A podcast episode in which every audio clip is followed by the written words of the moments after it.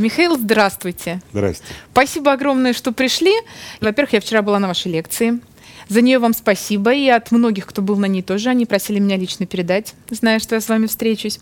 Во-вторых, вы первый психолог в моей жизни. Дай бог последний. Э, Я надеюсь на это тоже, что не понадобится помощь, а будут только такие интересные беседы. Эффект, который от лекции произошел. Я это знаю на себе, я это знаю по нескольким людям, знакомых там очень много встретила.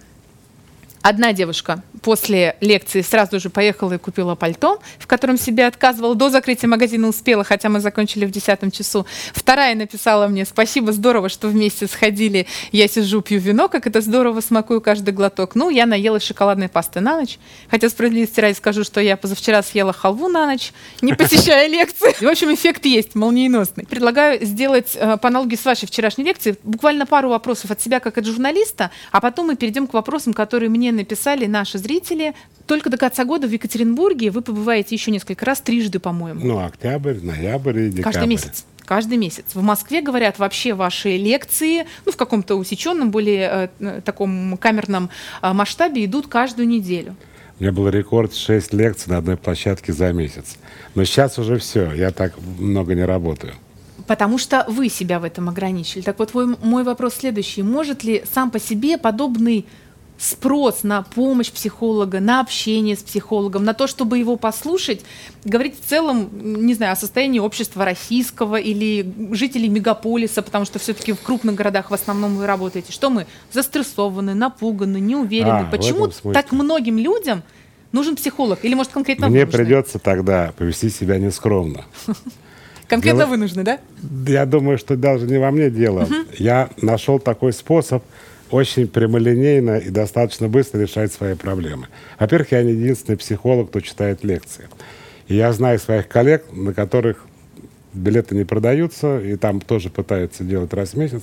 Дело не в том, что у людей есть так много проблем, что они так часто ходят к психологам. Россия не ходит к психологу как страна. Культуры нет такой. Культуры нет, такой совершенно правильно. А к психологам любят ходить там европейцы, американцы. В России, к сожалению, мужчины считают, что они должны сами решать свои проблемы. Ты будешь слабак, если пойдешь. да, что это ведь? проявление слабости, ходить жаловаться или ходить, как у нас говорят, выносить ссоры из избы. Две трети это все-таки женщины, которые приходят к психологу. Но И вчера в зале тоже. я думаю, что я тоже не зря работаю, потому что и то, что мы сейчас это показываем, и это будет, и, я так понимаю, в Фейсбуке, и Да. будет у людей в мониторах.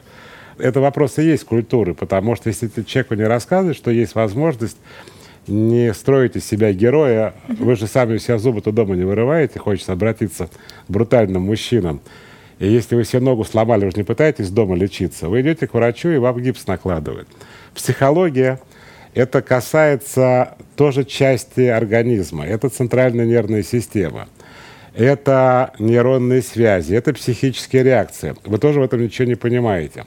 Это такая же отрасль, такая парамедицинская, как и любая другая. И, кстати, еще хуже психиатр.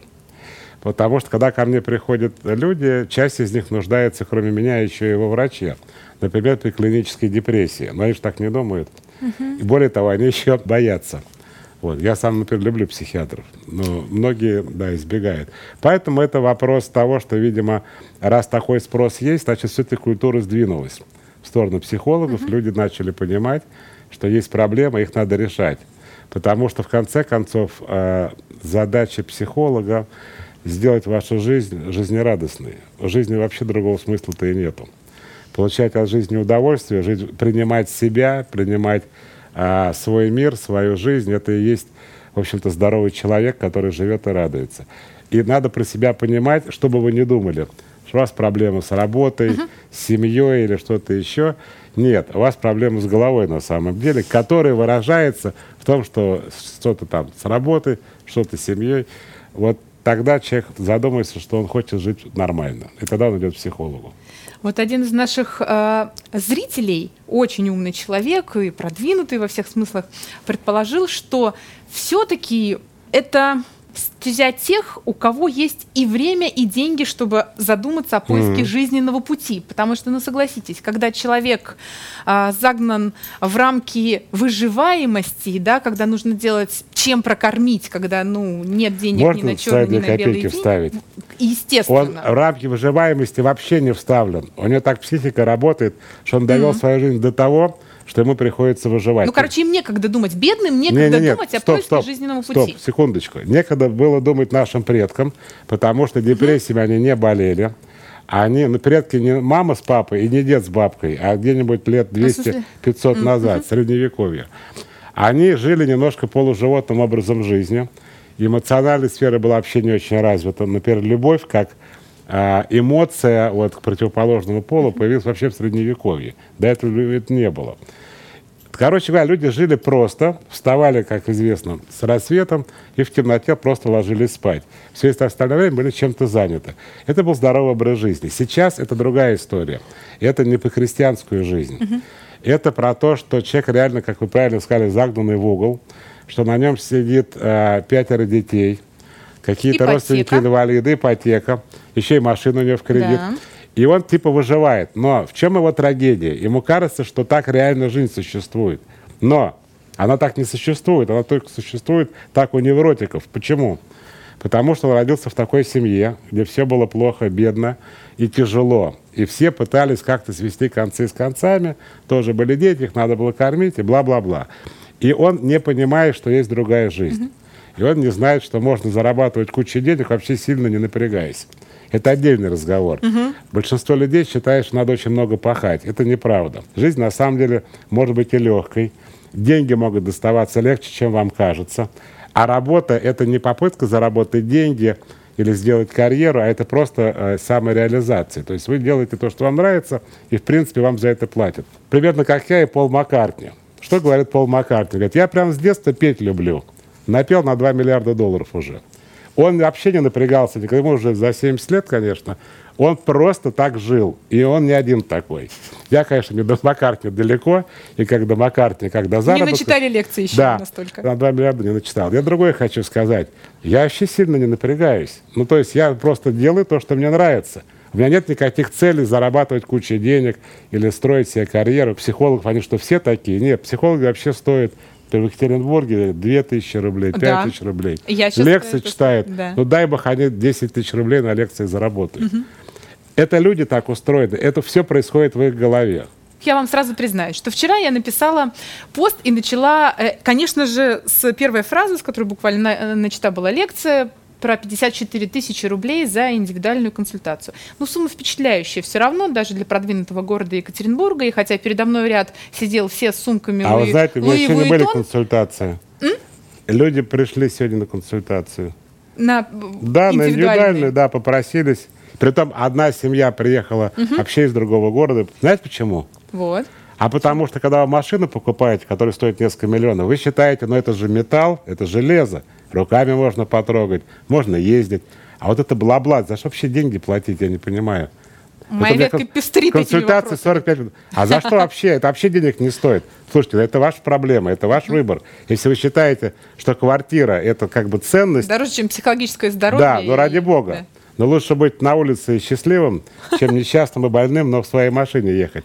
Это вопрос выбора. Нет ни одного жителя Екатеринбурга, у которого нет такой суммы денег.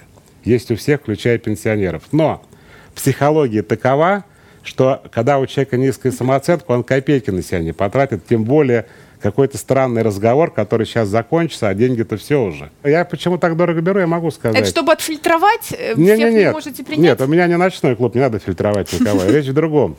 А я когда выздоровел, первое, чем я столкнулся, мне не очень интересно стало разбираться с чужими проблемами вообще. Надо, давайте прямо скажем, психологи, люди, имеющие свои проблемы, поэтому им нравится эта специальность. Спасибо, что вы Вы об же не этом работаете сказали. психологом, правильно? Вам это Разумеется. интересно, потому что девушка здоровенькая. А я родился невротиком с кучей проблем. И мне это все было интересно. Но когда я, э, как сказать, выздоровел, да, я в биографии у вас написано, что вы поступали на психфак, чтобы да, решить свои проблемы. абсолютно это верно. Я этого фраза, не это скрываю, правда. да. Вот. Я был очень тяжелым человеком с кучей тараканов, часть еще осталась в голове, конечно.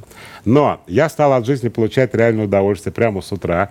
И, конечно, в таком статусе, когда тебе хорошо, сидеть психологом, и знаете, это как, как вам объяснить, как в э, инфекционном отделении, в гнойном сидеть и работать хирургом. Надо, чтобы тебе это нравилось. Uh-huh, uh-huh. Пока свой гной есть, тебе это нравится. Когда ты вылечился, тебе это не нравится. И поэтому я... Э, понятно, что за эти деньги людей все меньше и меньше ходит. Мне не надо много. Вам а сейчас лекции интересны? Да, лекция. Для лекции для меня это театр. Я их обожаю просто. Я, я не устаю, понимаете? Я мог бы, в принципе, там больше просто люди бы устали сами читать лекции, потому что мне это нравится. Вот и все. Вот такой секрет. Ну, честно скажу, вы не готовитесь. Это без обид и без всякой подоплеки. Вчера, ну, для тех, кто не был на лекции, скажу буквально вступительное слово 7-8 минут, потом вопрос из зала, ваш ответ. И когда речь зашла о следующей лекции, вы знаете только ее тему и говорите, пусть приходят люди, которые об этом хотят поговорить. Я, я больше готов. того скажу, тогда я не знаю, какая. Я спрашиваю у продюсеров, а, о чем сегодня поем потому что иногда я не помню. Слушай, ну я просто очень много лет работаю. Я работаю психологом примерно 32-33 э, года. Но тут уже дебил любой будет наизусть все знать. Еще, кстати, то, что я заметила на лекции, вам, понятно, не раз об этом говорили, блестящее чувство юмора у вас, и зачастую оно, ну, если не подменяет, то вы же на некоторые вопросы отвечаете просто с юмором. Какой-то присказку, какой-то анекдот. Ну, да. Тут Райкина вспомнили, тут еще что-то, тут байку какую-то притравили. И зал настолько, ну не знаю, или люди такие загнанные, зашоренные, что им шутку сказала, и не так рады посмеяться и выдохнуть этому. Но люди же тоже пришли... Специальная а, штука у вас Вы такая, знаете, я отшутиться. Считаю, да, вы знаете, я, у меня нет такой миссии просветительской, mm-hmm. потому что задача в том, чтобы людям просто стало легче mm-hmm. и лучше жить. Если они, да, вы правильно говорите, они бывают зажаты, знаете, где особенно бывает зажатые? Тут все-таки огромный город. Безусловно, конечно. А вот когда э, тебя приглашают какие-то банки на корпоратив или какие-то компании, они все сидят, друг друга знают, да они вопрос даже не могут задать. Понятно. И уж потом дальше э, на работу выходить, как глаза свои говорю, ну, граждане, говорю, ну, записки пишитесь, вот такие застенчивые. Так вот, когда начинаешь шутить, даже когда они понимают, они ничего с этим сделать не могут, они понимают, что им завтра встречаться, что они работают в этой компании и завтра будут работать, они расслабляются, могут нормально разговаривать. Вопрос, вот он последний в моем списке из тех, которые я подготовила, потому что, правда, хочу все зрительские задать, успеть побольше во всяком случае. Очень важный этический. Я о нем много рассуждаю, и в том числе, потому что моя профессия тоже публичная о весе, о значимости слова. Про Ди Каприо. Обожаю его, как и полпланеты, понятное дело. После фильма «Дневник баскетболиста», это еще ранние его такие роли, был э, следующий случай. Один школьник, посмотрев, впечатлившись, настолько он проникся вот этой силой художественного высказывания в фильме, он взял оружие и расстрелял восемь своих одноклассников. Он сказал, я увидел в этом фильме, что убийство — это красиво. И Ди Каприо, понятно, впал в депрессию, там, в общем, как-то это решал, ушел э, в себя, закрылся в доме, не снимался, в общем, попытался отрефлексировать как-то эту ситуацию.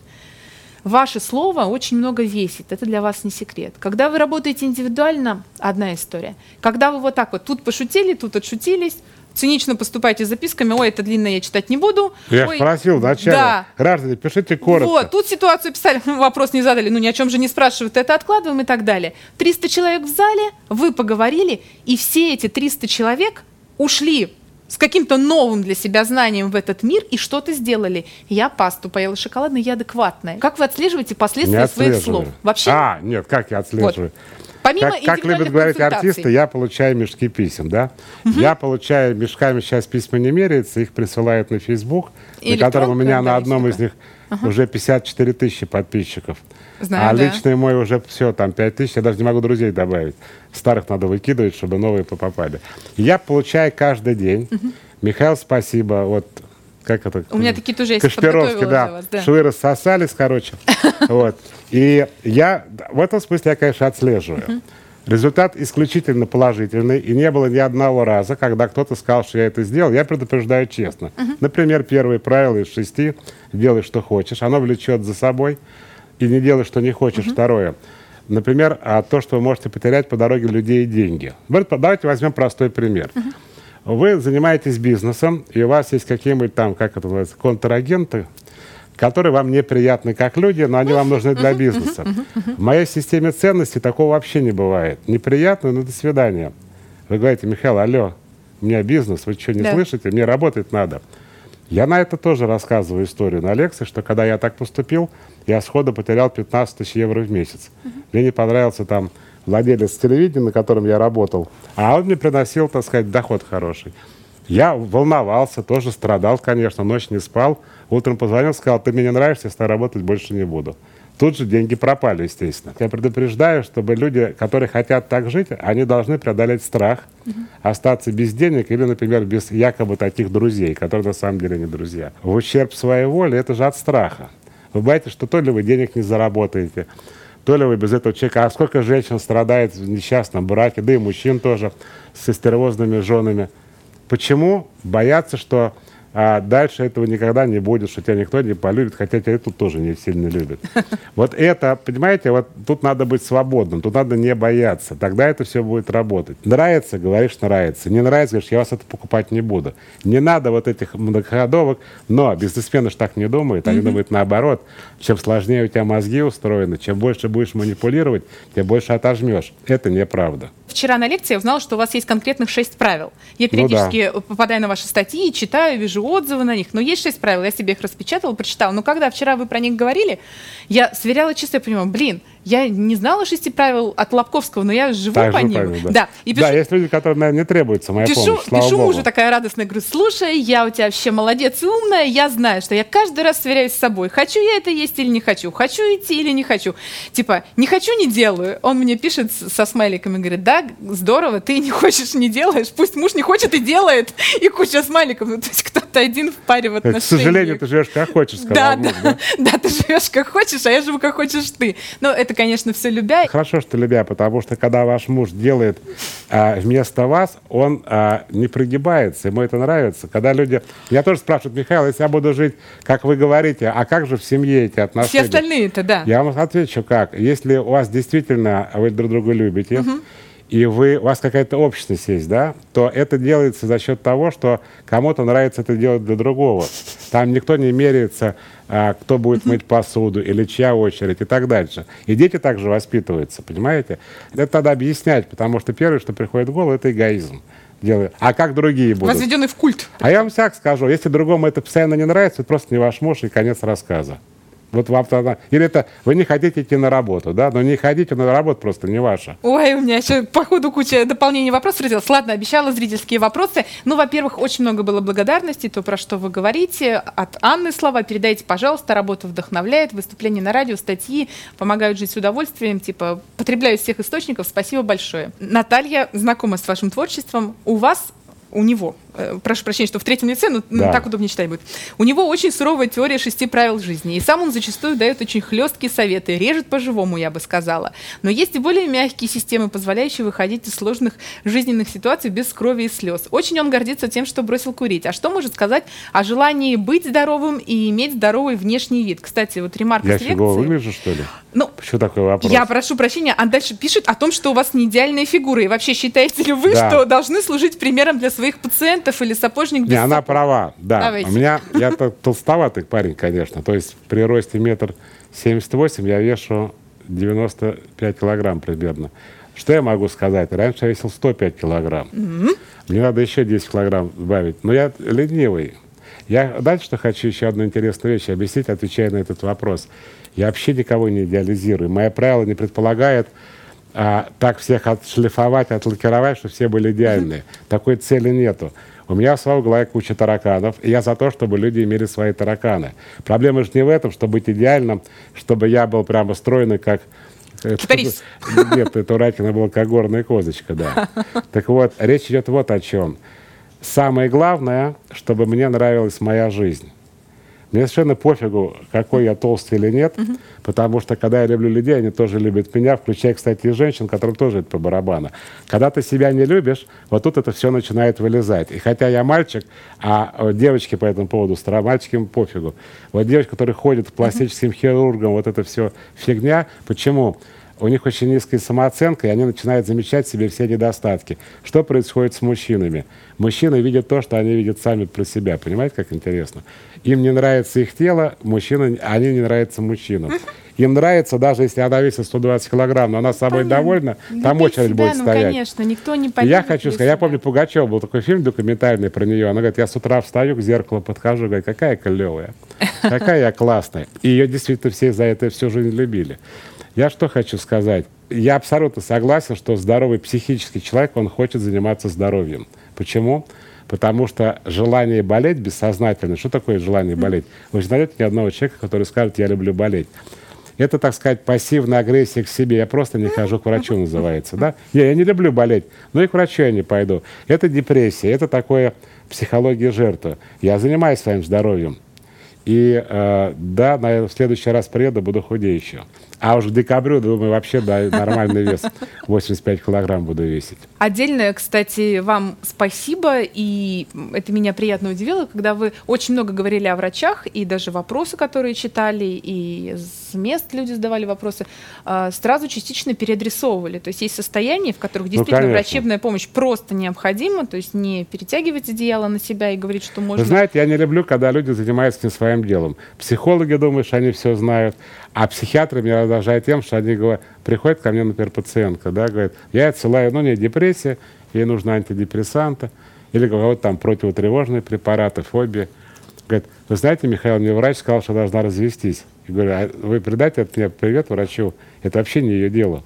Даже психологи этого не могут говорить, что тебе нужно. А врач таблетки прописывает и спрашивает про самочувствие. Но и психиатры часто переходят границы и начинают лезть в личную жизнь, давать советы. А психологи начинают якобы лечить то, что вообще не в их компетенции, например, депрессию.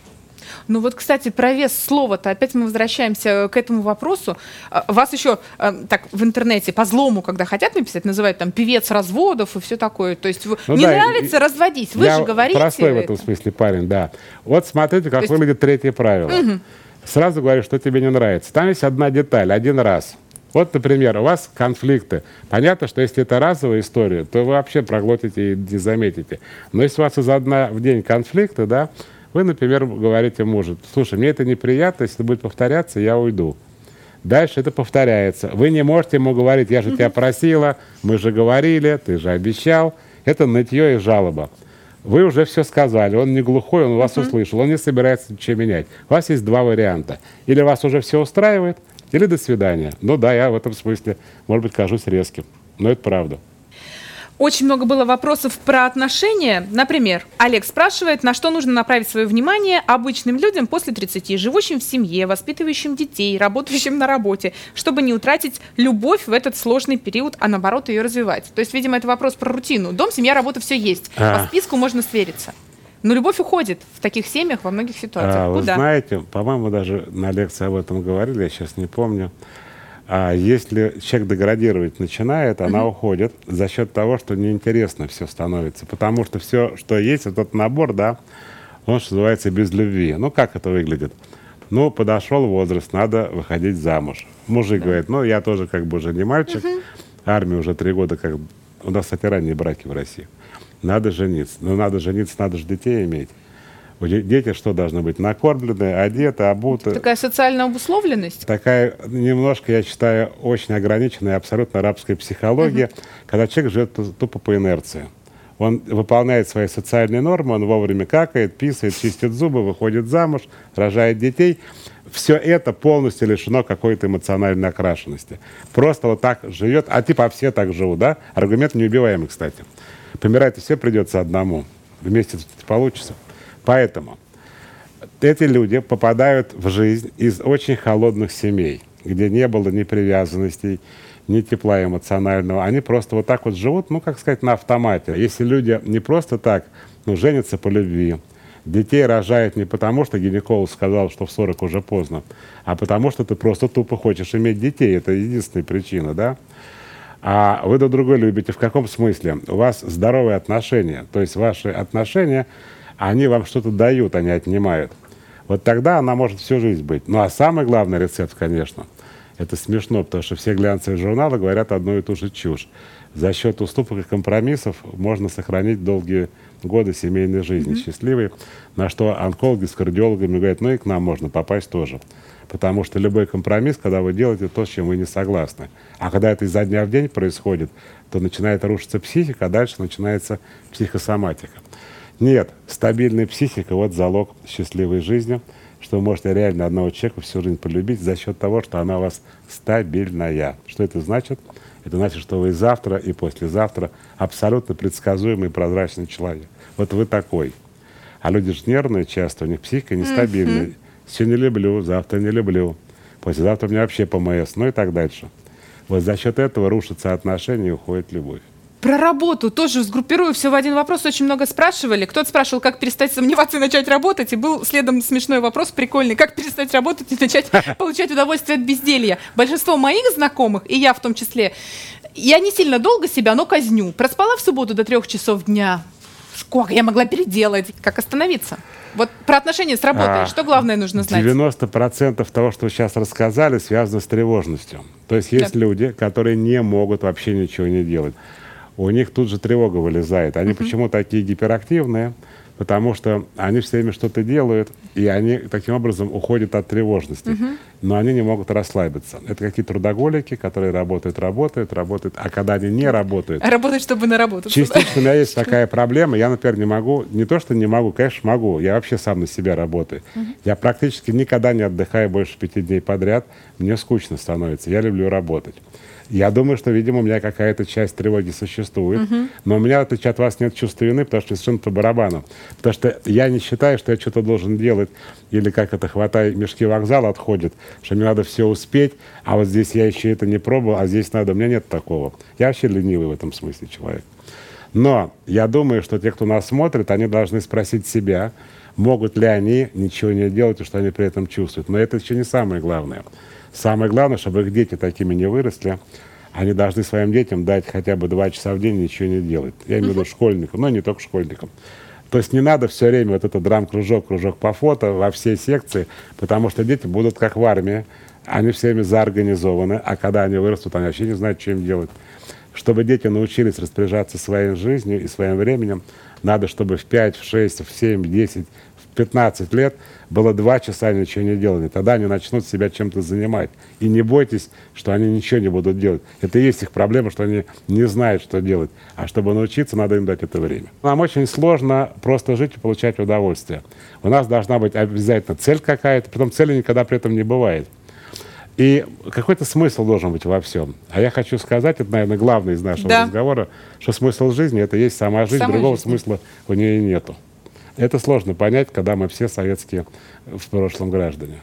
Ну, мы будем учиться и стараться, и ва- вашими, в том числе, усилиями. Спасибо огромное. У меня Спасибо множество вам. вопросов. Я уверена, что и нашим зрителям Так будет не последний раз же, наверное. Я Каждый надеюсь месяц на это. Давайте, приходите. Давайте договоримся в этой студии гостеприимной. Да. Будем Октябрь, ноябрь общаться. обязательно. Супер, супер. Договорились. Я уверена, что это будет более чем востребовано. А то мне там просто уже машут, что нужно заканчивать. Все. Михаил, спасибо огромное. Очень спасибо приятно было. вам.